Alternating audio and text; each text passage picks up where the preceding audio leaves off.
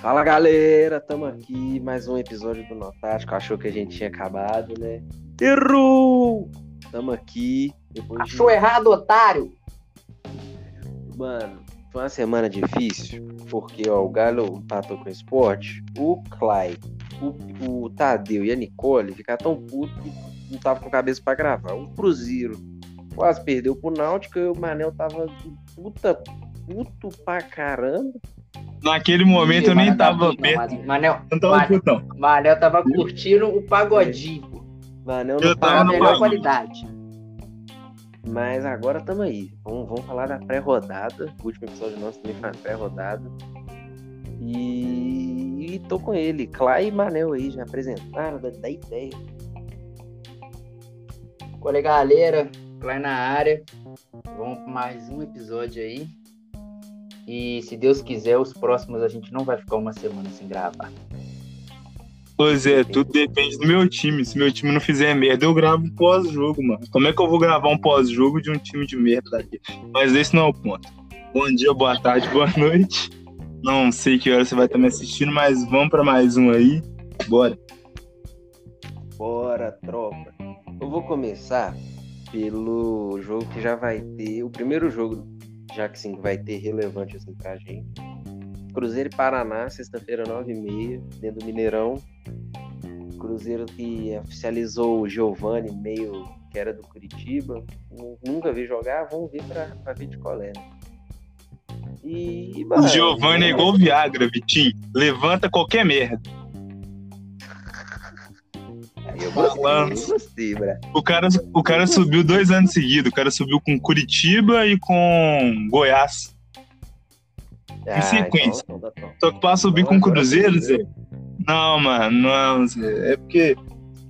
Não, Zé. Vamos com calma, Vitinho. Vamos com calma. Aí o Cruzeiro joga amanhã, né? Vamos ver se ganha do Paraná. O Paraná é um time bom, time chato. Vamos ver. Ganha fácil, ganha fácil, ganha fácil. Tomando ganha fácil. E o que, que, vocês querem falar desse jogo? É alguma coisa? É isso, Zé. Pode falar. Ah, então, mano, eu como acompanho como eu acompanho bastante o Cruzeiro, tá ligado? O Cruzeiro tá jogando bem. Uhum. Tá. É, é, um time bem treinado, um elenco muito bom, jogadores de renome no, no cenário mundial. Eu acho que é uma vitória tranquila, sem muito esforço. Acho que 4x0 Cruzeiro, fora o baile. É. O cara, o cara zica demais. Zica demais. O cara... Pois é, sobre o jogo, acho que se o Giovanni não sei se já foi escrito no Bids, eu acho que até que não. Se ele não foi escrito até hoje à noite, ele não pode jogar amanhã. Porque eu acho competência do caralho. O cara tá há três meses treinando na Toca da Raposa e os caras não adiantou a documentação do cara. É, mas o que você espera do careca do David? Eu não espero muita coisa, não, Zé. Mas eu acho que o Cruzeiro ele tem que melhorar o aproveitamento dentro de casa se ele quiser pleitear alguma coisa maior do que brigar para não cair. Então é muito importante que ele vença o jogo dentro de casa, mesmo que o Paraná seja um time bem treinado. E a gente veja o Paraná como um time mais forte do que ele já foi. Esses últimos anos ele tem sido um clube que é bem estruturado em questão financeira, em questão até de si mesmo de montagem de elenco.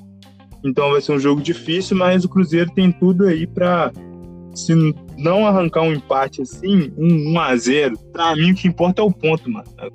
Saldo de gol, Vitória, esses tem Cruzeiro aí, já não ligo mais, mano. Enquanto não pontuar, nada vai dar certo.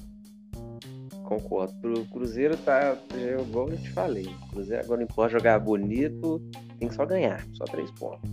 E eu vou fazer aqui, botar um asterisco aqui, mais um jogo da Série B, porque merece, mano. O jogo do Havaí. Mas mais aqui, mais aqui, antes de você, ah. antes de você mudar de jogo, esse Giovanni aí é bola? Ele joga de quê? 10? Pois é. Ou ele é mais. Joga ele mais é, recuado? atacante. Ele é um pouco dos dois, é. Tipo assim, ele pode armar o jogo recuado é. como segundo volante, ele pode fazer o meio armador. Tipo assim, ele não é o cara dos passes fantásticos e milagrosos, tá ligado? Ele é, que vai, sei lá, mano. Ele é tipo fazer um o Marcelo Moreno. Ele é tipo o Robinho. É, Zé, ele é igual o Robinho, tipo, literalmente. Só que ele não pode jogar oh, no lado do campo. Oh. Tipo assim, ele nunca jogou é. naquela faixa de meia direita que o Robinho fazia. Isso é verdade. Ele joga mais centralizado. É. é. Na do Regis. Entendi. É isso mesmo. Sei, sei. vou, vou. Próximo jogo, né? Só dando. Ah, é, mano. É importante falar aí, Vitinho, só pra não esquecer, que o Marco Antônio ele tá terminando o processo de adaptação física dele ao profissional. Se, tá, não sei se você viu a foto dele, mas o cara tá forte, mano, tá rua. Agora eu acho que é, aguenta correr 90 jogar, minutos, jogar um joguinho. E quem mais que aconteceu? E acho que foi só isso, assim, de relevante durante a semana. O Maurício, que jogou muito no sub Raul Cáceres. Raul Cáceres. O Cáceres voltou.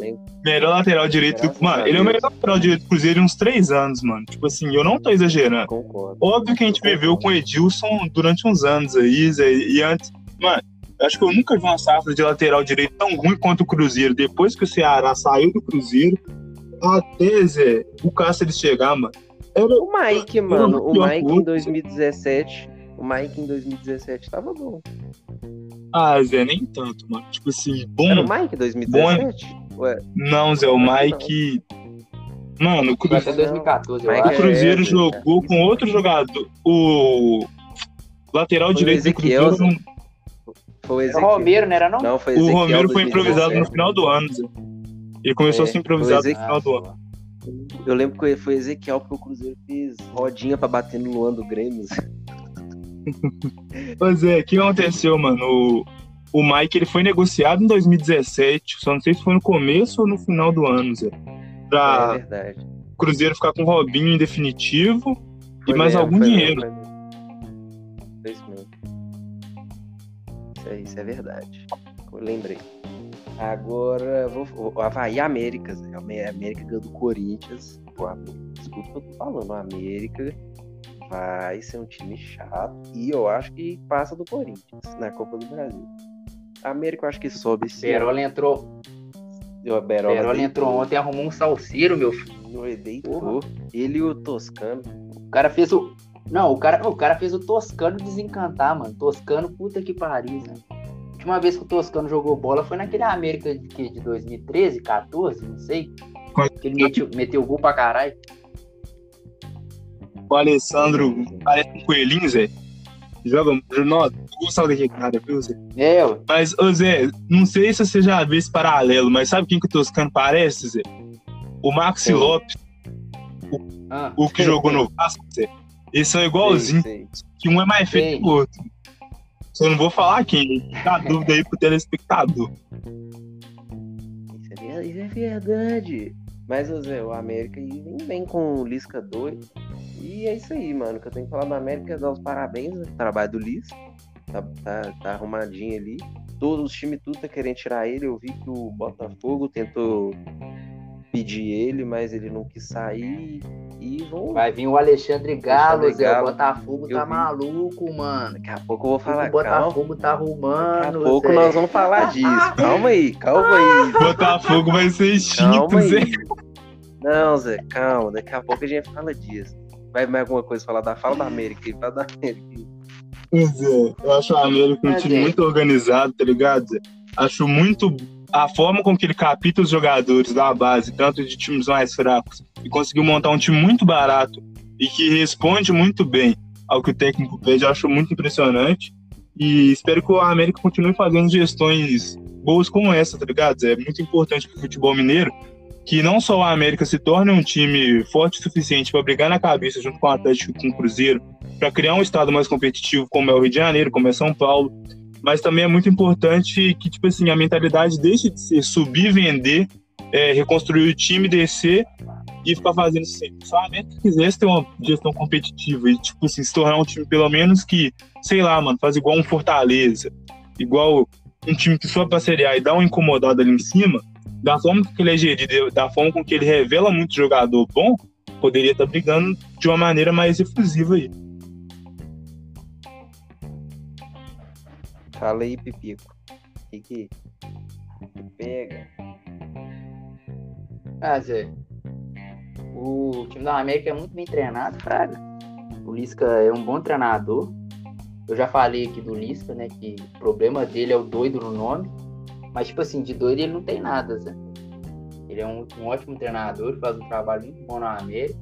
Eu torço pra América ganhar esse jogo contra o Havaí. Acho que vai ser, tipo assim, um, um jogo bom, tá ligado? É, mas eu acho que o América ganha esse jogo de 2x1, sei lá. 2x0. Por aí. É, é, por aí, mano. Por aí. Vamos pra Série A, né, agora. Primeiro jogo, Botafogo e Ceará dentro do Engenhão. Sábado, 5 horas. E, mano, é, Alexandre Galo tá aí vindo aí sendo negociado. O Montenegro já falou. O Galo tá vindo aí. E muita taça eu vou ganhar. É, mano. Domenech é o caralho. O que que é? Nunca ganhou, nunca treinou a seleção do Brasil. Aí eu, não, aí eu não pensei nada. Ô Zé, ô Zé, eu acho nunca, nunca... Sincera, sinceramente, eu nem lembrava que existia Alexandre Galo, Zé, nem lembrava. Pois é, mas o cara é cabuloso, o cara é técnico de sub-20 do Brasil. Ah. Ô, mano, é... sabe qual é a comparação que eu vi a imprensa fazendo hoje? É tipo assim, é. porque ele fez um, um, ótimo trabalho na Série A2 do Campeonato Paulista com um time que eu esqueci o nome, tá ligado? Perdão, o, eu ter esquecido o nome, mas porque, tipo assim, ele fez um trabalho muito bom, é coisa que esse time nunca é, tinha feito antes, parece que bateu recordes aí. Aí, tipo assim, a, imprensa tá achando que é uma boa pro Botafogo, mano. É, Os caras tá muito é. louco na droga. Os caras tão muito doidos. Ai, ai. Você tá no nome, E o, o Ceará que tá arrumadinho, né? empatou com o Santos até a Copa do Brasil fora de casa, botou, perdeu pro Cuiabá, a Honda entregou a paçoca. Teve protesto que eu, que eu vi, xingou, xingou até a mãe do. até a avó, a quinta geração dos caras. E, mano, eu acho que esse jogo fica, sei lá, mano, um a um. Um a um. É. Dentro do engenhão, né? Ah, mano, é. tipo assim. Eu acho que o Ceará ganha. Gol do Vina Talarico. Como que a gente tava esquecendo? Polêmica. O famoso Vina Talarico. Vai guardar o dele e vai chamar as casadas no direct. Pois é, você né? viu o Caio Ribeiro falando do. O Caio Ribeiro falando lá de Fortaleza, Zé? Só consegui lembrar do Vina. Eu vi. Por quê? Ele vi, falando não. que Fortaleza é uma ótima cidade para se viver por causa das belezas naturais. E começou a falar muito, Zé. Aí eu só pensei assim, por isso que o Vina Talarico tá jogando muito lá em Ceará, porque o cara deve estar tá pipocando direito o inteiro. cara tá só aqui, ó, distribuindo a pelota daqui a naipe. Vina não para nunca, tem... só dá um tempinho. Pois é, mas... pensar no... na hashtag, mas dá ideia, Manuel de jogo. Mas pensando sobre... O Botafogo ele é um time... É meio estranho explicar o Botafogo, Zé, porque, tipo assim, acho que o que falta no Botafogo é pegada no meio campo, tá ligado? Tipo assim, tem três jogadores ok, acho que o Cícero é o que menos responde a forma com que o Botafogo joga, mas o Honda e o Caio Alexandre são caras muito bons. Tanto que o Caio Alexandre é o segundo cara a mais participar de gols nos últimos jogos do Botafogo. Mas a presença do Cícero no meio-campo, ela tira um pouco da liberdade dos dois caras. Então, tipo assim, o cara não pode nem fazer é, o box-to-box, não pode fazer nada, por quê? Porque tem que se preocupar com a marcação. Mas aí, se você tivesse um volante mais de pegada, um cara, um primeiro volante mesmo, um pitbull na, na frente da zaga, se liberaria o Honda e o Alexandre, o potencial do time poderia subir muito. Mas o Botafogo, ele tem dois laterais muito bons. O Kevin me surpreendeu. Eu não sabia que ele jogava tanta bola quanto ele joga. A Ô, zaga mano, também é muito boa, o esse... Canu e o Benevenuto. O goleiro também é bom. O centroavante, o Pedro Raul, você pode criticar muito ele em algumas decisões, mas o Pedro Raul ele é o cara que mais participou de gols nos últimos cinco jogos do Botafogo. Acho que o Juan ele tem que ter uma tomada de decisão melhor e eu acho que ele tem que dar um jeito de encaixar o Matheus Babi numa formação junto com o Pedro Raul. Eu acho que as valências e o que cada um dos dois tem tende a acrescentar muito um pro outro, tá ligado? Zé? Então, o próximo técnico aí, que seja o Alexandre Galo, que seja qualquer um, ele tem que aprender a armar o time, ele tem que saber o que ele pode fazer das valências de cada jogador, para que assim o Botafogo ele consiga fazer uma campanha tão boa quanto ele já fez em determinado momento desse ano. Ah, e tem que falar do Ceará também. Pra jogar o. Mas pode falar. Pra jogar o Babi e o Pedro Raul juntos, tem que ser um 4-4-2, mano. E aqui, você falou do Kevin. Meu, meu padrasto que é botafoguense, ele falou que o Kevin veio por causa do empresário que trouxe o Honda. Falou assim: só tra... eu vou só trazer o Honda. Eu não sei se é o Honda ou o Calu, não sei. Se vocês levarem esse menino também. Aí foi que o Kevin foi pro Botafogo. Pois é, mas ele. Porque, tipo assim, Zé, ele meio que. Ele cobre uma linha ali, ele consegue cobrir muito bem. Da área dele até a área, de, a área ofensiva, Zé. Tipo assim, eu acho surpreendente. Eu não esperava que ele pudesse fazer isso. E o Vitor Luiz também é um ótimo lateral esquerdo, Zé. Sempre quis ele no Cruzeiro e tal. Sim. E chuta forte, uh, petar. O Kevin. O, o Kevin deu sorte que o Marcinho tá machucado, né? Então ele tá aproveitando. O Marcinho também joga bola demais, não? Mas sobre o Ceará, é, o Ceará também, o Ceará chega num 4-2-3-1. É, o que me surpreende muito é a forma com que o Gordiola ele escala o Ceará, que é o Fernando Sobral, que sempre foi um volante, um segundo volante de saída de bola. Hoje, atualmente, ele atua como armador. Aí na esquerda o Vina, na direita o Léo Chu. Ele tem dois volantes só de pegada mesmo, volante para morder, para pressionar o adversário.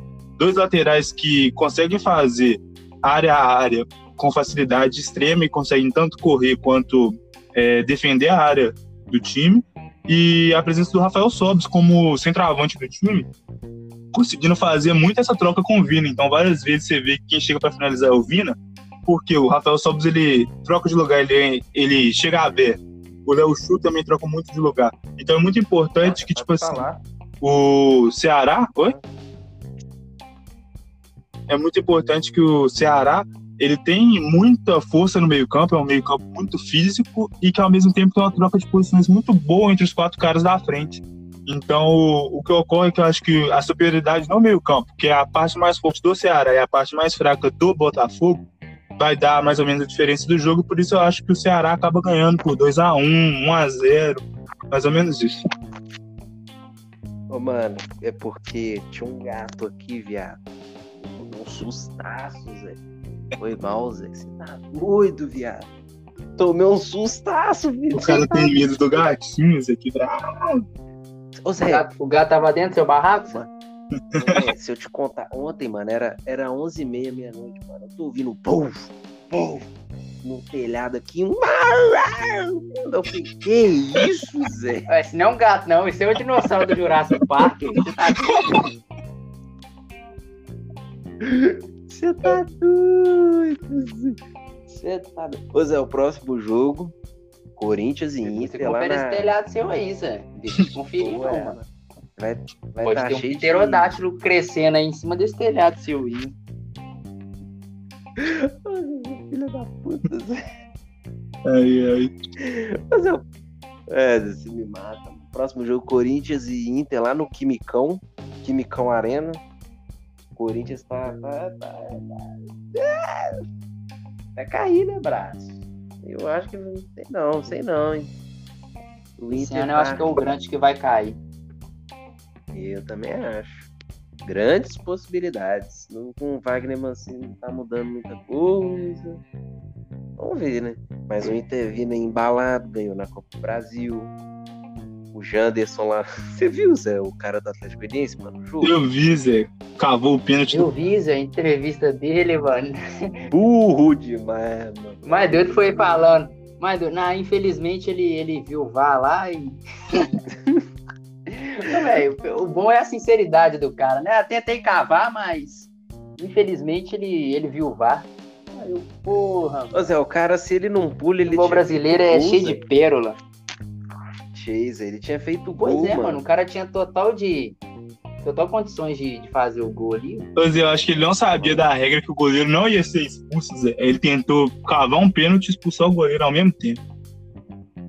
É, Zé, burrão, em vez de fazer o gol. Mas eu acho que o Inter passa com. faz 5x0, Zé, no Corinthians. 5x1. É, sem dó, mano, sem dó. Não. Sem dó. Você vai jogar isso aí no bolão? Você vai jogar isso aí no bolão? Se, se eu abrir o bolão do Chopão do Vitinho e não, não tiver 5x1, ter... é ban nele. Não.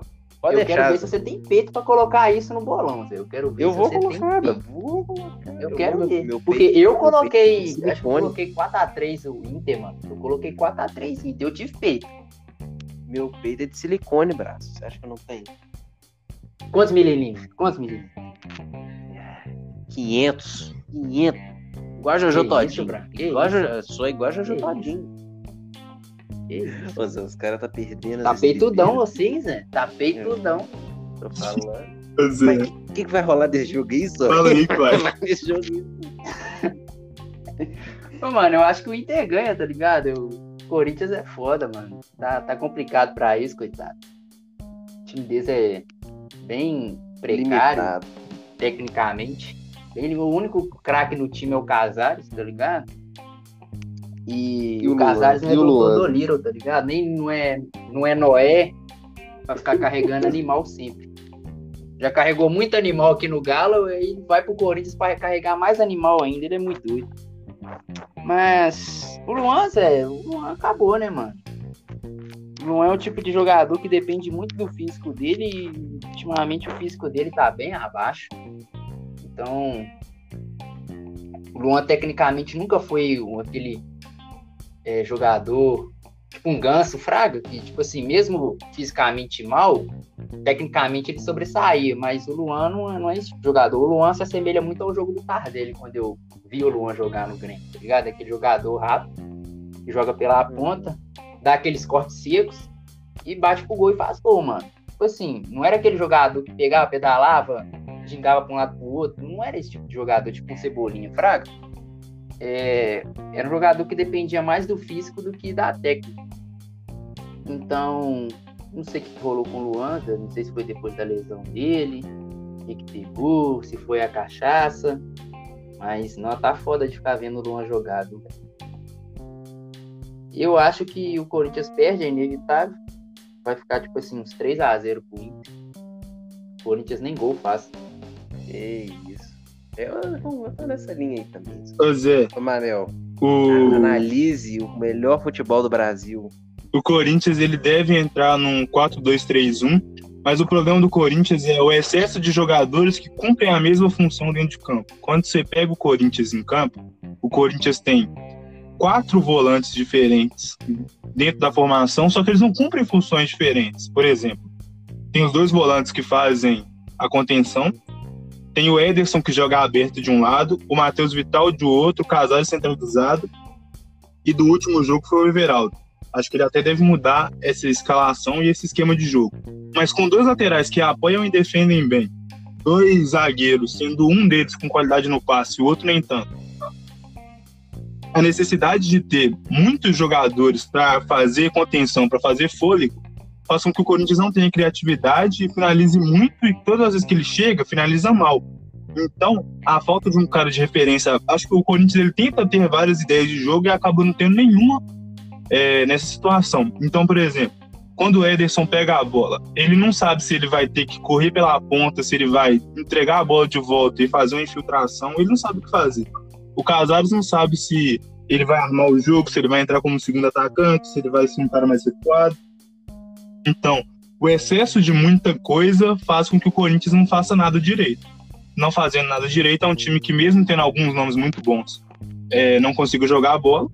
E enquanto ninguém perceber que dá para você remontar esse time, você não precisa contratar, você não precisa fazer nada demais, você precisa botar cada jogador para fazer o melhor que ele pode fazer. Se ele conseguir destrinchar isso, porque quando você olha o Ederson, o Ederson é titular em vários times do Brasil, o Cantilho também, é, vários jogadores do plantel do Corinthians são jogadores bons, mas como ele não utiliza eles da forma com que eles devem ser utilizados, é a mesma coisa você ter, sei lá, um carro que corre a 100 km por hora e usar ele só até 20 km por hora, tá ligado? Tipo assim, você pode usar? Pode. Vai valer a pena? Não sei. É, já o Inter, ele deve voltar ao 4-3-1-2 do Cudê, é, com três volantes, sendo um deles, aliás, dois deles com mais força de marcação, mas com boa saída de bola. Um que é só responsável pela saída de bola. Um cara mais à frente que pode tanto armar o jogo como um cara, como um jogador pensante, como um cara que pode fazer infiltração, pode é, fazer uma armação mais rápida do jogo e dois centravantes. é, dois laterais que apoiam e defendem muito bem, isso é muito importante ressaltar. E dentro dessa ótica, o Inter tendo mais fôlego no meio-campo, ocupando melhores espaços, movimentando é, bem ofensivamente, porque as três peças do ataque sempre estão trocando de posição. E tendo a troca de posição também entre os caras do meio, acho muito difícil que o, que o Corinthians consiga marcar e ter força mesmo, individual, para conseguir equiparar o jogo do Inter, ainda mais pela rivalidade histórica que os dois times têm. Acho que o Inter vai entrar com mais vontade ainda de afundar o Corinthians na crise e o Inter acaba se sobressaindo, tanto por ser mais time como por ter mais psicológico. E depois que eu vi o Cássio saindo quase chorando do jogo contra a América, eu acho que mentalmente o time está esgotado. Acho que eles não. Eles podem até tentar evoluir mais do que eles estão fazendo, mas acho muito improvável. Eu também, também concordo. Acho que o Corinthians precisa mudar muita coisa. Eu não, sei, eu não sei se o jogo volta para esse jogo, mas se voltar já é uma boa. Também acho. É... Mano, o próximo. Não, tá caro, não. O próximo jogo, mano, é Curitiba e Atlético Goianiense. Eu não tenho muito pra falar, porque eu, sinceramente, não vejo muito jogo dos dois. Mas pelo que eu vejo, assim, os lances por cima, é, comentários. O Atlético Goianiense até fez um jogo bom com o Inter. Curitiba ainda precisa melhorar muita coisa. Não tem um time 100% formado, time é, que tem um entrosamento e tudo. E, eu acho que vai ser um jogo morno, um jogo tipo 1x1, 0x0. Da ideia pipico. Mano, eu acho que Atlético Goianiense ganha o jogo. Né? O time do Atlético Goianiense, pra mim, é melhor do que o do Curitiba. Tava tendo um, um, um bom início de campeonato com o Wagner Mancini continua tendo, né, velho? Tipo assim, não, não, chegou a é. cair é. tanto. Mas perdeu o Kaiser, perdeu o Wagner Mancini, mas mesmo assim ainda surpreende. Eu acho que mesmo jogando em casa, o Curitiba vai passar dificuldade. É, com o Chico e com aquele. Eu sempre esqueço o nome do outro, que é do Corinthians, mano. O Jandes. Nós acabamos de falar Firuli. dele lá, nós acabamos com o Firuli também. Só, só que o Firuli é. Eu acho que é banco, mano. Não sei com a saída do Renato Kaiser se ele virou titular, mas ele era banco. Ele é branco. Banco, né? Então, uhum. eu acho que, tipo assim, o Atlético Goianiense ganha o jogo. É, 2x0, 1x0. Vai ser, tipo assim, um joguinho mais ou menos. Mas também não vai ser um jogo horrível. Vai ser um joguinho mais ou menos, um joguinho morto. Mas o Atlético Goianiense é, é vitorioso. Eu acompanho muito o Klein nessa análise que ele fez de como deve seu jogo, eu acho que o ponto central para que o Curitiba entre mais fraco nesse jogo é a ausência de um técnico. E dentro das possibilidades, o Curitiba deve manter o último time do da sua última apresentação, que era um 4-2-3-1 com a presença do Galdesano como um cara que além de marcar e preencher muito bem o meio-campo, saía jogando, chegava para finalizar. É, o Robson aberto de um lado, o Giovanni Augusto centralizado e mais um meia que também fazia infiltração e troca de posição entre os três. E a presença que mais me surpreendeu que me deixou, não feliz, mas tipo assim, que dá um respiro ao Curitiba é a presença do Rodrigo Muniz como centroavante, que é um cara mais rápido, que é um cara bem ágil, que veio da base do Flamengo, é, bem emprestado. Então é muito importante ele ganhar rodagem para que se torne futuramente um bom centroavante. Mas mesmo assim, eu acho que o Atlético Goianiense é muito mais organizado é, o 4-2-3-1 do Atlético Goianiense tem a presença de dois pontos muito rápidos, que é o Chico e o Janderson. O Chico, às vezes, até centraliza o jogo. É, o Zé Roberto é um ótimo centroavante dentro das possibilidades, tanto financeiras quanto esportivas do Atlético Goianiense nos últimos tempos.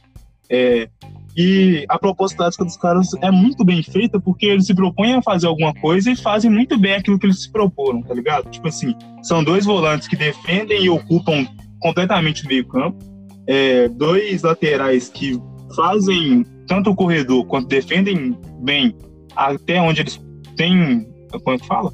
Tem recurso tecnicamente, dois pontos muito rápidos, um, um meio armador, aliás, um meio atacante que pisa na área, que pega a bola e progride com a bola, e um centroavante fazedor de gol, um cara que toca poucas vezes na bola, mas quando toca é para finalizar ou levar perigo. Então acho que o Atlético Goianiense acaba ganhando esse jogo pela ausência de uma filosofia dentro do Curitiba Mas vai ser igual o Clay falou, vai ser um jogo que não vai ser horrível, não vai ser bom, vai ser um jogo normal. Se você não estiver fazendo nada, assiste. Se tiver alguma coisa para fazer, assiste outra coisa, tá ligado?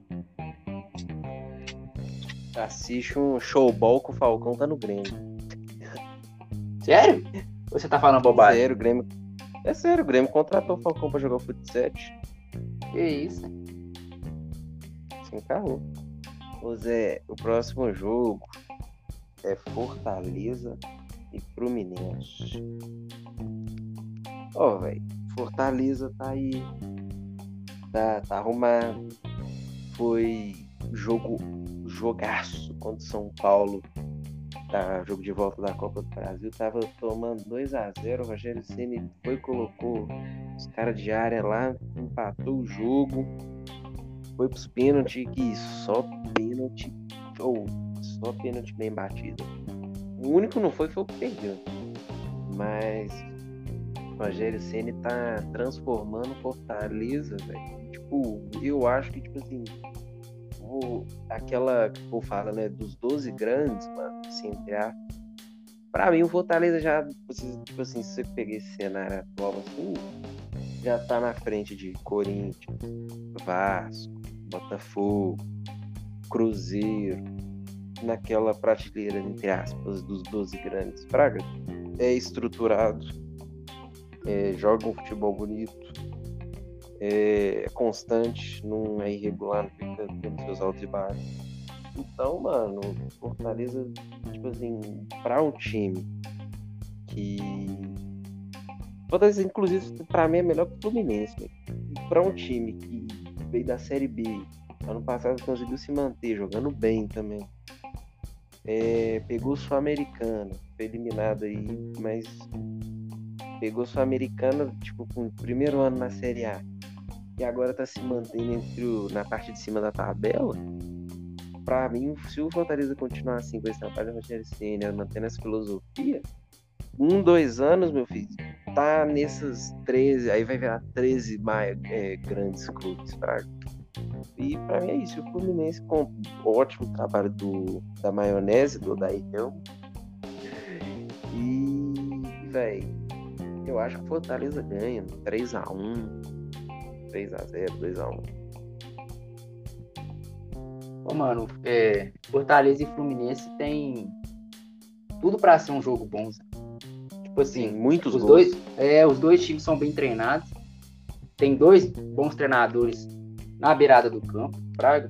O Rogério Senna é um puta de um treinador. O Odair Helman não chega a ser um puta de um treinador, mas é um bom treinador, Praga. É, Sim. é um cara inteligente sabe armar bem a equipe.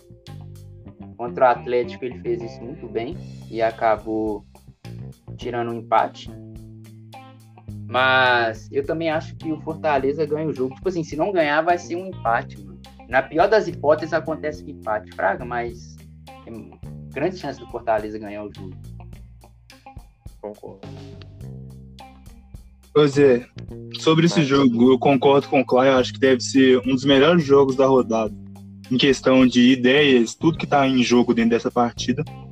É, o Fortaleza deve entrar em campo num 4-4-2, que é o 4-4-2 que potencializou muito David. A gente, eu lembro ano passado, quando o Rogério Senna chega ao Cruzeiro, a gente reclama, ah não, o David faz gol, tal, tal.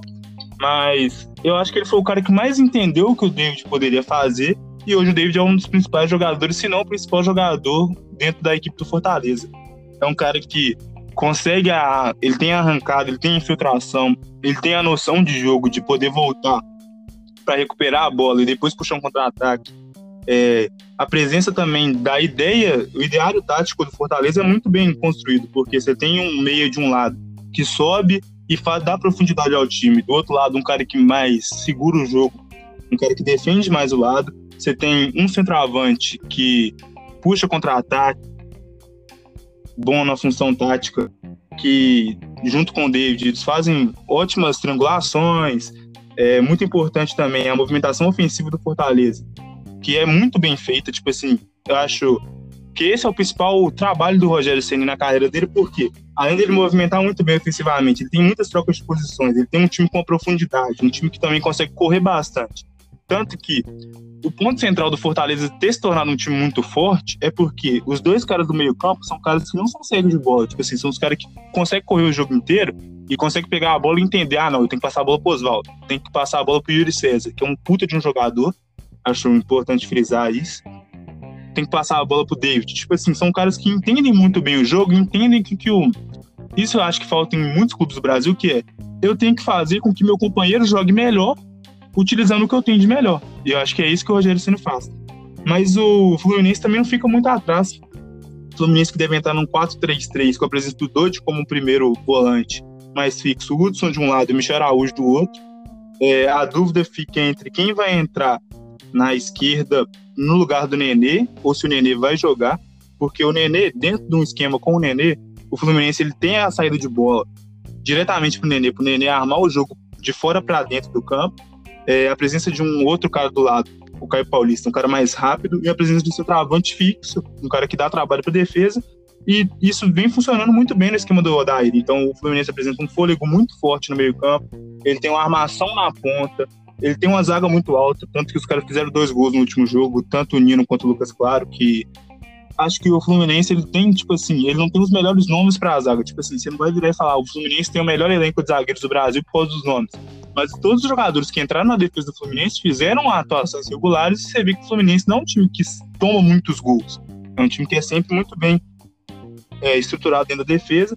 Tem alguns problemas com a lateral e tal. A presença do Danilo Barcelos, que é um cara que acho que ele não acompanha o nível técnico dos outros caras, talvez é, seja isso mas eu acho que deve ser um jogo muito bom.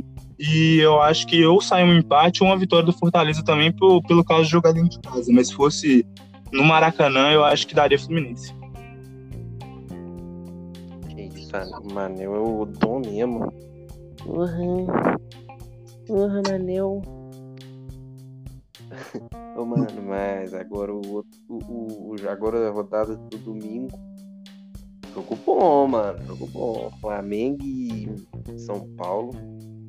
Maraca, lotado, mentira. É... Vou pro Maraca. Vou pro Maraca. Maraca. Pra ver o Opinar. Eu tô na Libertadores, ninguém vai me segurar daquele jeito. Pra mim, é gol. Você, o, o, o Flamengo que vem embalado. Queria destacar o Hugo, que tá botando Diego Alves no banco e provavelmente eu vi que ele deve sair do Flamengo. Ou oh, catou o pênalti, uma porrada do Walter no contra o Atlético Paranaense na Copa do Brasil. Tá fazendo ótimas atuações. O Domi tá encontrando o time, né? O Pedro fazendo gol até de bunda. Tal, Pedro é foda, o Pedro é foda, melhor que o Lewandowski. E não sou eu que tô falando isso, hein, gente. Não, não fui eu. Falando isso, não. Não fui eu que tô falando. E Olha pra você ver. E o Hugo maior que o Courtois, que eu ouvi falar também. oh, meu Mas Deus São Deus. Paulo, São Paulo vindo uma derrota pro Lanús, mano. 3x2. O Brenner, foi o Brenner, mesmo, fez dois gols. Um atacante bom, bom de bola, tem futuro, menino. Menino faz gol. O Diniz, o Diniz perde, perde bonito, ganha bonito, empada bonito. Não, você viu, a, viu a coletiva dele falando por que, que ele perdeu o jogo? Vi não, Zé, o que, que ele falou? Não, é, parece que o, o. É Lanús? Lanús. É, eu vi que ele reclamou Lanús. da, reclamou da é, arbitragem, mano. Não, Zé, o, parece que o Lanús tá sete meses sem jogar Praga. Aí ele hum. falou que o Lanús tá descansado e o São Paulo não. Meu Ô, mano, eu não sei por que, que ele não, não, não caiu até agora, Zé. Realmente, eu não entendo, Zé. Não entendo. Mas eu acho que o Flamengo vai passar o sabugo, Zé. Vai ser uns 3x0. É. Eu concordo, Zé. Concordo que vai ser uns 3x0, 3x1 no máximo. É. Vai ser mais Não, ou São menos. São Paulo aí. tá estranho. São Paulo tá estranhaço. Não, o São Paulo, tipo assim, faz uns jogos muito cabulosos, tá ligado? E, e perde uns jogos nada a ver, mano. É muito sim, sim. cabuloso. Eu vou deixar pro Manel analisar, porque o Manel analisando, o Manel é feio. Eu não pois é. Muito. Acho muito importante frisar que esse jogo vai ser muito bom também. É um jogo bom de acompanhar aí no domingão se não estiver fazendo nada. Dentro das possibilidades, o Flamengo deve entrar no seu 4-2-3-1 habitual do Dome, que é a presença de dois laterais, um que sobe muito e é um lateral muito construtor. Aliás, os dois laterais são bem construtores, tanto o Felipe Luiz quanto o Isla. Só que o Felipe Luiz ele chega menos ao ataque. Ô, Manel, é ô, muito Manel, Oi. ô, Manel. Oi. Deixa eu perguntar. E o, e o Bob Construtosa? Vou continuar. Mas é, é muito importante frisar que o Felipe Luiz e o Isla é muito perceptível que você vê que os caras dominam a bola no meio campo, em vez de os caras dar um bicão ou tentar forçar uma saída de bola mais rápida, os caras têm um domínio do jogo tão bom que você vê um lançamento do Felipe Luiz é, de cinema. Você vê os caras realmente construindo o jogo da equipe. É, dois volantes que dão muito fôlego, dão muita força ao meio campo, um meio campo muito físico com a presença do Arão e do Thiago Maia. Thiago Maia, que não é uma surpresa porque é um jogador que conseguiu ir para a Europa, mas que voltou para o Brasil jogando um altíssimo nível de futebol. O Domi que encontrou a posição do Vitinho e hoje ele extrai o melhor Bruno Henrique numa posição que o Bruno Henrique não tinha sido o melhor Bruno Henrique. Assim, é, como meia esquerda ali, um cara que infiltra bastante, um cara que tá conseguindo fazer o corredor, tá conseguindo entrar na área e finalizar, e tá sendo muito importante para a equipe do Flamengo. E do outro lado, o Everton Ribeiro, que é um cara que domina a bola e ele arma o jogo de fora para dentro e faz isso com a maestria gigantesca. Tem saudade desse cara demais. E o Pedro, que. Caraca. O Pedro, Zé, o Pedro não tem jeito, mano. O cara domina a bola, já é gol. Não tem o que fazer, Zé, só, só aceitar. Mas é isso, mano. A infiltração, a armação de jogo, o jogo posicional, meio-campo muito físico, os laterais bem construtores são as me os melhores pontos que eu tenho aí adiantado do Flamengo. E dentro da perspectiva do São Paulo, São Paulo teve a campo com 4-4-2. É muito importante frisar que o Brenner é um cara que ele era muito bom dentro da ótica de base, ele era titular naquela seleção de Mundial Sub-17, acho que foi 2018, que nós perdemos para a Inglaterra, do Phil Foden, que o Phil Foden passou brilhou no Brasil, 4 a 2 Fiquei muito triste nesse jogo. É, goleiro brasileiro até o Gabriel Brazão, Zé. O ataque era Lincoln e Brenner. Foi. O Phil Foden e você. Pois é. Ah, não, Aí... eu estou me retirando, eu estou me retirando nesse exato momento. Beijo pra Dentro disso. Essa, essa vai ser a hashtag. Essa vai ser a hashtag. Não, eu, eu, eu tava na dúvida entre Entrei uma também que era hashtag Vitim Peitudão, né, Zé? Mas essa do Fufode aí é. Foi foda, essa foi foda. Aí dentro disso, o São Paulo tem, nesse 4-4-2, uma movimentação muito boa no ataque, tanto com o Luciano quanto o Brenner, que são caras muito rápidos e que entendem muito bem o jogo. Então, tipo assim, as costas dos laterais, as costas. aliás, a cobertura dos zagueiros também fica bem prejudicada com a presença desses dois caras. O São Paulo, que ele finalmente, acho que ele se eximiu desse trem de ficar tocando a bola, ficar cozinhando o jogo, aquela punhetagem do caralho que o Diniz sempre tinha. Agora o São Paulo, eu acho que ele é mais consciente. Tipo assim, ele domina a bola e arma o jogo. Bom, bom de uma vez. Se der certo, deu certo. Se der errado, deu errado também. É assim que tá no jogo. É, a presença também de vários jogadores que têm muito fôlego, conseguem correr bastante durante o jogo, conseguem dar uma ocupação de espaço muito grande dentro do meio-campo e também das laterais. E a presença do Daniel Alves pode ser muito importante se ele quiser jogar a bola e parar de ficar batendo tambor. O cara veio pro Brasil, até agora não mostrou o valor da camisa 10 de São Paulo. E acho que é isso. Tipo assim, a presença do Tietchan como um lateral também pode prejudicar um pouco a presença ofensiva dos lados do São Paulo. Mas eu acho que o Flamengo acaba ganhando, mas não com tanta facilidade. Acho que um 3 a 1 Mas não um 3 a 1 dominante, um 3 a 1 tipo assim, ganhamos, tá ligado? Ô Manel, você não acha que o Diniz inventa demais em querer colocar o Daniel Alves de meia? Eu acho que, tipo Porque tipo assim, é Zé, eu acho que ele que pediu, Mas... tá ligado, Zé? Eu acho que o Daniel Isso, Alves que não quer mais jogar de lateral, mano. Porque, tipo assim, Zé, Isso, eu acho que ele não tá afim de ficar correndo atrás de, sei lá, uns Vinícius da vida, ficar correndo atrás de uns caras que. Tá ligado? Tipo, por isso que eu acho que ele joga de meia, Zé, mas eu acho que o Daniel Alves ele deveria responder mais aqui. Técnica e, tipo assim, noção tática de futebol suficiente para responder mais jogando como meia. Mas parece, Zé, que, tipo uhum. assim, ele domina a bola, ele não tem confiança nos jogadores ao redor dele para passar a bola pros caras. Ele quer resolver tudo sozinho e não resolve nada, tá ligado? Se ele fosse um cara mais consciente dentro do grupo, você vê umas infiltrações doidas do Daniel Alves. Daniel Alves fazia gol de lado como lateral toda hora, Zé. Todo jogo você vê uma assistência milimétrica do cara. No São Paulo, que joga, tipo assim, mais liberto para fazer isso, ele não faz, tá ligado? Talvez seja o caso até de analisar se ele não pode jogar numa meia direita de alguma forma assim, pra ver se, tipo assim, ele se não consegue extrair mais do cara. Mas eu acho que é mais falta de vontade dele do que falta de percepção tática do Diniz. Sim. Concordo, concordo plenamente. E próximo jogo, outro jogo agora do, da rodada. Ó, oh, mano, falar com vocês, mano. Os, os, próximos três jogos do domingo vai ser assim, meia bomba. Precisando de um Viagra. Segunda que vai ter os jogos melhores. O próximo jogo vai ser Esporte Atlético Paranaense. Lá na. Lá na. Acho que vai ser na ilha, não sei onde que o Esporte tá jogando. Na ilha. Na casa do esporte. Mas lá na casa do esporte. E, mano, acho que o esporte vence, mano, 1x0. Não tem muito a falar desse jogo, não. Eu quero partir pro. Você vai ver o jogo que eu quero falar. Pois é, eu vou falar bem rápido desse jogo. Os dois times eles têm muitas dificuldades, mas também têm seus pontos fortes. É. O, o esporte ele tem muita dificuldade na hora de armar o jogo, é um time que falta criatividade, falta movimentação, mas as linhas são bem compactas. Isso aí é um lado positivo dentro da trabalho do Jair Ventura. Então, tem um meio-campo quando falo meio-campo defensivo muito bem postado, e esse é o único ponto forte do esporte nesse momento que eu posso ressaltar, tá ligado?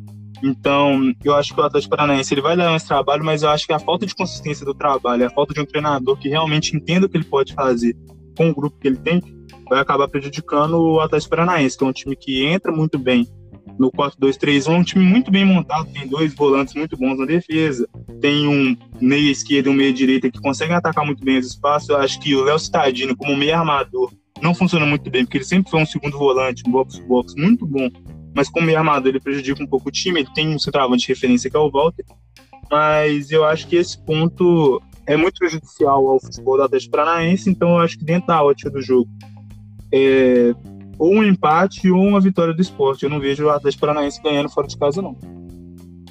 Concordo. E o Clay, o que, você acha aí? Ah, eu acho que é jogo para empate, mano.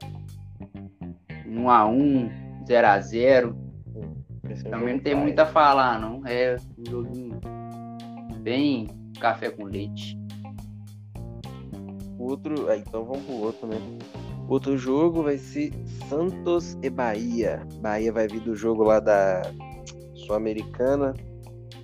É, não sabemos se ganhou ou não, porque é, estamos gravando antes. O jogo vai ser lá na Vila e, mano, vai ser assim, né? Santos atacando como nunca e Bahia defendendo como sempre. mano, Marinho, você viu o Marinho boladão com os torcedores do Santos, mano? Cheio de ódio. Vi não, o que, que pegou? Aí fez uma postagem, mas falou assim, eu cansei disso. E quando é perde, vocês acham que a gente é o Ives e quando ganha é o Real Madrid. E não sei o que. Pô, mano, falou, falou bah, bonito. Você falou, Está se mas, é criando um clima terrível. Muito terrível. Mas, ô, mano, também vou falar pouco de jogo, porque. Eu acho que vai acontecer o óbvio, mano. Eu acho que o Santos vai ganhar tipo de 1x0, 2x0, 2x1. E é isso. Eu acho também que o Santos ganha. Acho que de não tão pouco como você acabou de falar, eu acho que, tipo assim, ganha até demais, mano. Não chegando a ser uma goleada, tipo, 4x0, tá ligado? Tipo Mas uns 3x1. É, tipo isso, mano. Eu acho que ganha sem muitas dificuldades. Então, eu acho que o Santos ganha esse jogo. É, o Santos que é um time muito bem treinado, é, entrando num 4-3-3, igual eu falei até no último podcast, com a presença de dois pontas que tanto conseguem armar o jogo quanto entram para finalizar, infiltram dentro do, da formação do adversário, a presença de um jogador de área, que não é tão de área assim, que é um cara que sai muito, que é o Lucas Bravo, faz até troca de posição com o Marinho, um meio campo com três caras que também trocam muito de posição entre eles, que é o Jobson, o Jean Mota, e esqueci o terceiro nome, mas que são caras que trocam entre si, caras que conseguem tanto armar quanto atacar com uma facilidade imensa. Dois laterais muito bons no ataque, no apoio. O Madison, que é um lateral muito alto e consegue chegar bem até nas bolas ofensivas tanto defensivas como ofensivas no jogo aéreo. E dois zagueiros lançadores, são caras que conseguem lançar a bola e puxar um contra-ataque já da primeira linha de defesa. Já o Bahia, ele tem muita falta de combatividade no meio-campo, com dois volantes que não são tão combativos assim. É, falta de fôlego também é uma coisa que deve pegar pro Bahia nesse jogo. E a presença de dois. A, acho que o ponto central é a referência com o Gilberto, dois pontas que vão muito bem para o jogo, correm muito e podem dar uma canseira ali, tanto no Madison como no Felipe Jonathan. E a presença também de dois laterais que são bastante combativos. Acho que esse é o ponto aí que o Bahia pode tentar é, impedir um pouco essa questão da goleada, igual o Clay falou. Então acho que vai sair um 2x0, um 2x1, até um 3x1 na ótica mais otimista diante desse jogo. Boa, Maneu.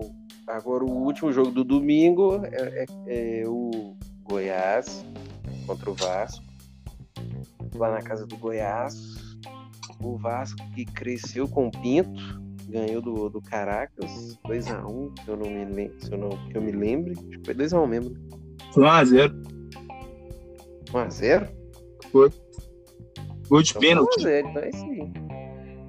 Então é isso aí. Eu o gol de pênalti foi do Tilambuco? Foi Thiago Reis. Thiago Reis. Seu nome é seu bairro. Mas, mano, é um jogo também que eu vou falar pouco, porque, né? Os moleques cresceu e hoje em dia joga diferente com o Pinto. Deixa no cano na frente do gol. Deixa o cano na frente do gol só empurrando o Pinto. E. Zé, eu acho que fica uns, sei lá, mano, 0x0, 1x1. Não vejo jogadores dando muita raça, né? Jogo, sei lá.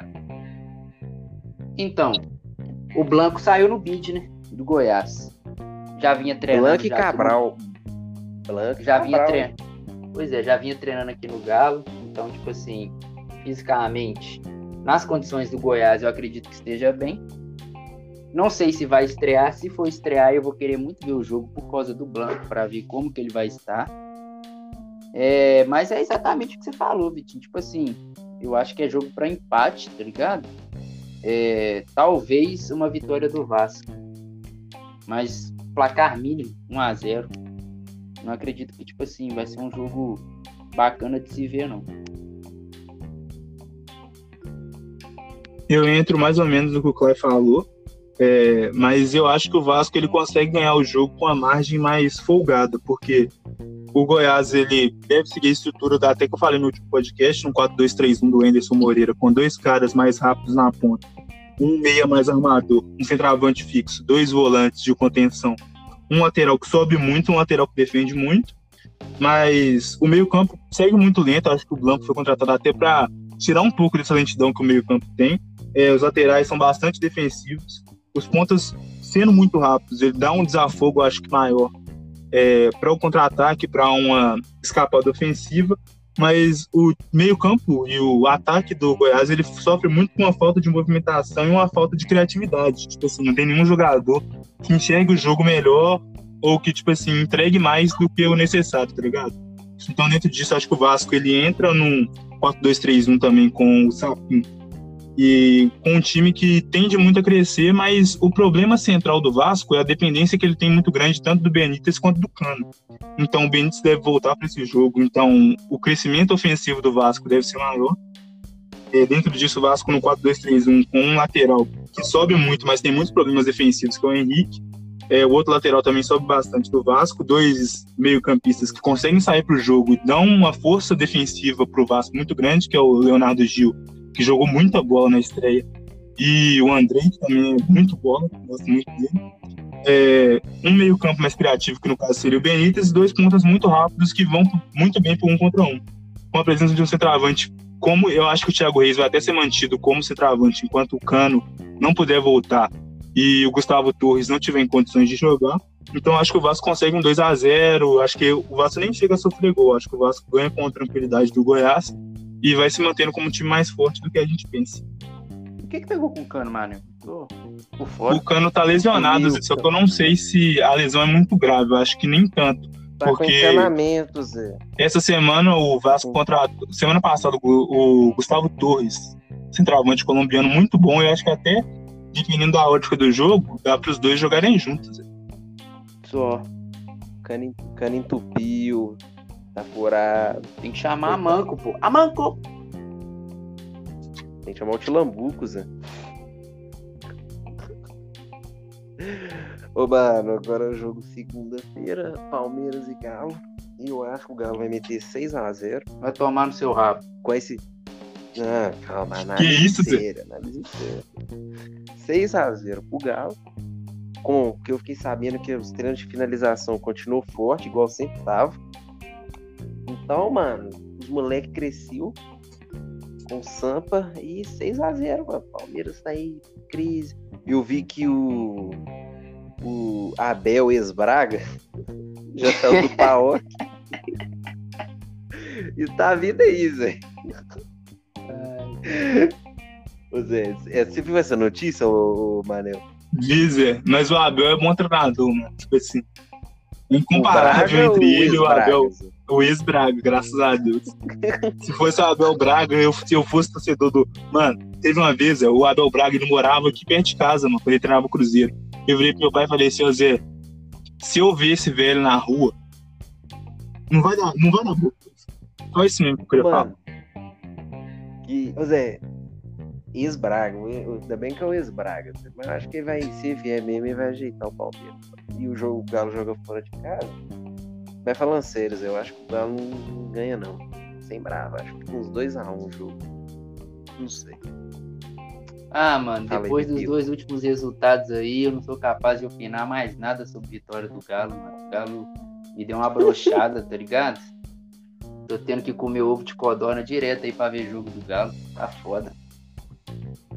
Aí, mas tipo assim, mano, eu, eu vou tentar ser o mais otimista possível, porque tá tudo dando certo pro Galo, mano. Tá tudo dando certo pro Galo.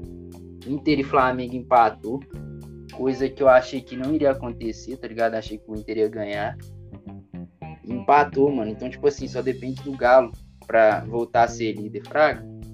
É ganhar do Palmeiras. Aí depois pega o Flamengo. Não sei quanto que vai ser o jogo contra o Atlético Paranaense, que é o jogo que tá faltando. para completar a rodada. Completar o turno, no caso. É, mas, mano, eu quero muito que o Galo ganhe o jogo, mas tô muito desacreditado depois desses dois últimos resultados aí, foi bem broxante. Mas se for para opinar, é, sendo totalmente parcial, eu acredito que o Atlético não ganha, mano. Não ganha. Acho que vai ficar um a um, Zé. Um a um. Bacana, bacana. Ousado. Mas eu queria muito que fosse um 3x1 Galo. Não ligo, não. É, é, dentro disso aí, eu acho que a crescente que o Palmeiras tem depois saída do Luxemburgo é evidenciando que os caras queriam mesmo derrubar o cara, não tem jeito. É, o Palmeiras que se organizou como time, eu acho que ele cresceu bastante desde a saída do Lucha. E o auxiliar, o cara que estava fazendo trabalho no Palmeiras, acho que ele fez o simples, mas fez o necessário.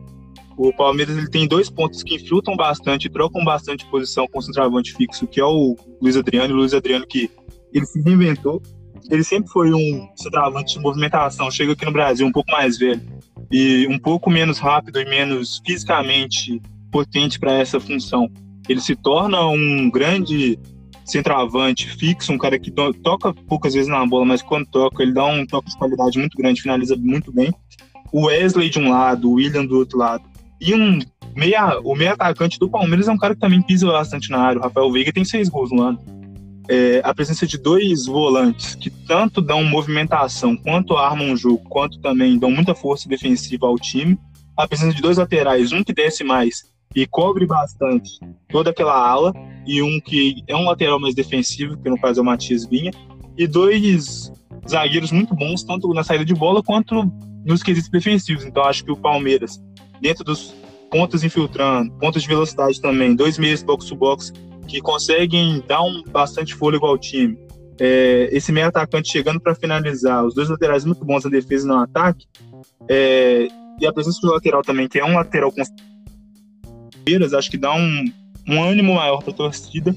E dentro da ótica do Atlético, acho muito importante que o São Paulo não entre com o Natan no próximo jogo. Acho que o, jogo, o próximo jogo é mais um jogo para o Zarate e a presença de dois é, meias no meio-campo que dão mais sustentabilidade, tanto defensiva quanto uma transição ofensiva com a bola no pé, acho que seria mais importante do que a presença de um meio infiltrador. Então, com isso, eu acho que o Atlético entrando no 4-3, é, 4-3-3 dele, com o Jair como um meia mais atrás, como um volante mais atrás, o Zaratio e o Alan Franco, a presença do Savarino e do. Quem que vai jogar na do Keno vai ser o. Esqueci quem que, é. Vai ser o Marrones. Ah, é o Marrone. Eu até tinha anotado aqui, só que o. Sacha, o Sacha vai continuar, Zé? Vai, Zé. vai continuar? Muito provável. Vai. E, tipo assim, dentro disso, Sim. tendo um ponta mais infiltrador, um outro ponta que faz o corredor, que no caso o ponta infiltrador seria o Marrone, mas o Savarino também podendo infiltrar por trás da defesa do Palmeiras. A presença do Falso 9 para abrir espaços dentro de uma defesa que tem dois zagueiros muito bem postados, mas o Felipe Melo, por exemplo, se o Felipe Melo acompanhar o Sacha, já é um bom ponto ali que fica só o Gustavo Gomes na contenção. É, então, os dois laterais atacantes do Atlético também é muito importante frisar. Acho que vai ser um jogo muito bom para assistir. Acho que um 2 a 1 para o Palmeiras, um 2 a 2 vai ser um jogo bem aberto. Mas, igual eu te falei, se o Sampaoli entrar na mesma ideia que eu tenho, que seria a ideia mais próxima de igualar o jogo, tanto na questão física quanto na questão tática, acho que ele tem mais chance de ganhar o jogo ou de evitar uma derrota do que se ele entrar mais ou menos naquele que tem feito. Se ele não se reinventar para jogar contra o Palmeiras, acho que ele não consegue trazer a vitória para Belo Horizonte. Manel sempre imparcial, mano. Manel sempre imparcial. Eu, assim, tipo assim, eu acho muito que o Galo vai perder o jogo, mas eu, como eu não quero que o Galo perca ponta, aí eu chuto um empate, mano. Porque, eu né? Acho que o Galo vai meter 6x0. Vai tomar, ô, Zé, vai tomar, Zé. Com todo respeito, mano. Vai tomar no seu cu. Ô. oh. Ah, brava. Polêmico. Os caras perderam as estribeiras. Polêmico. Polêmico.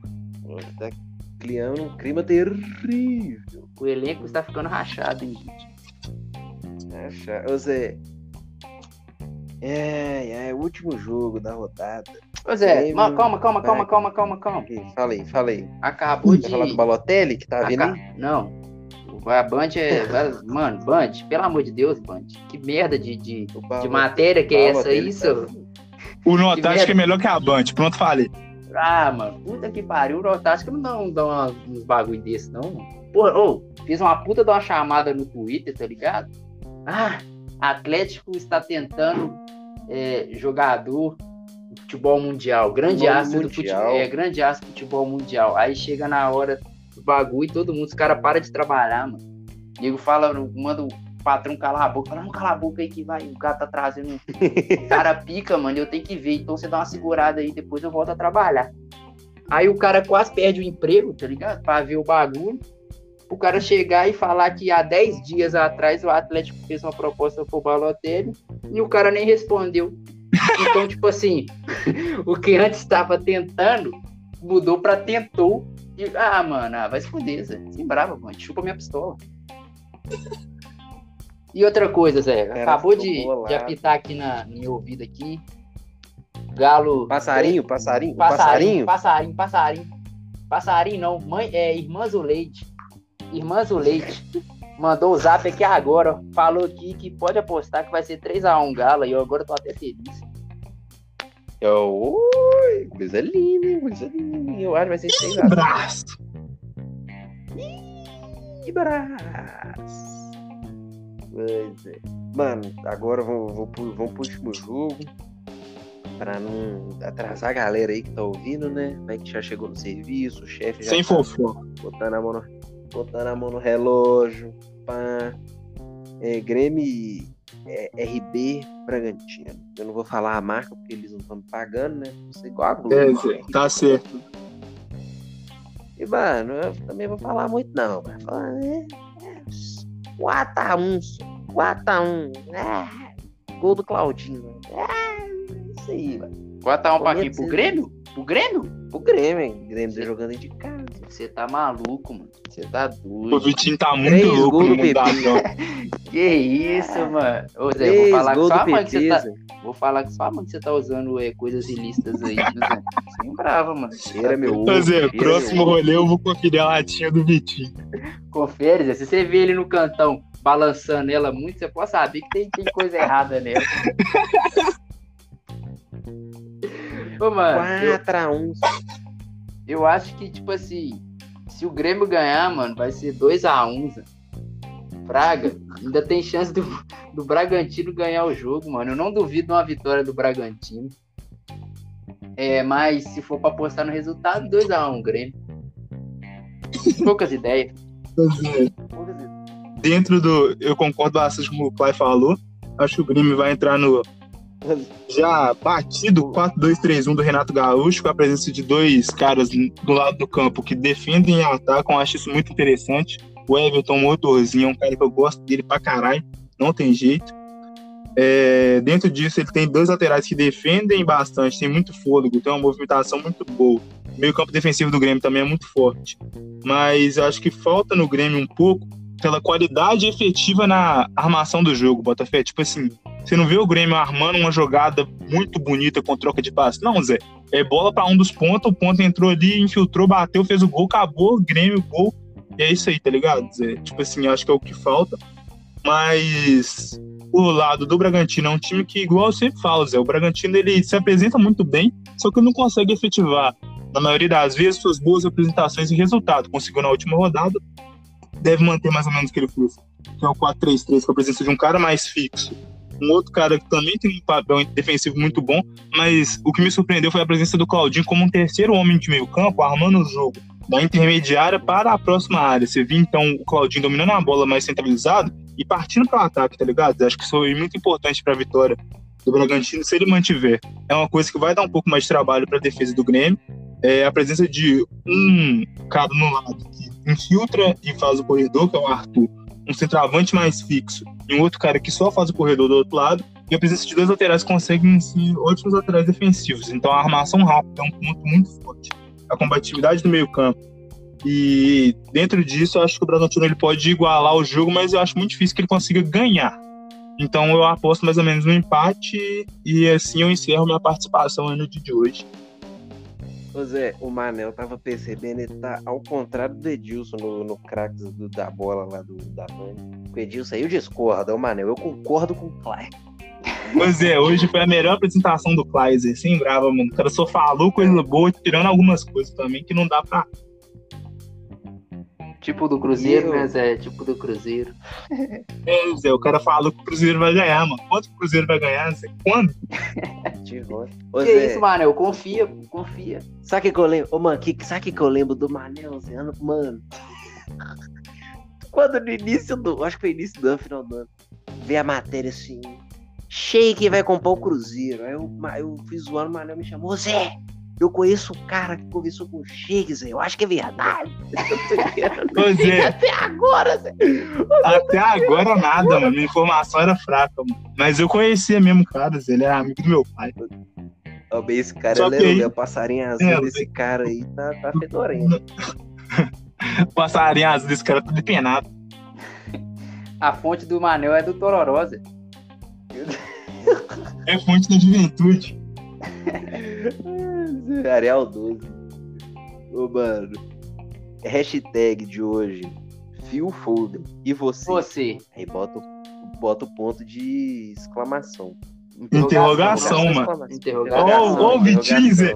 É isso, Zé. O cara já tá afirmando já, tá ligado? É o, Não, é o, é o, é o calor, mano. Eu tô, tô maluco.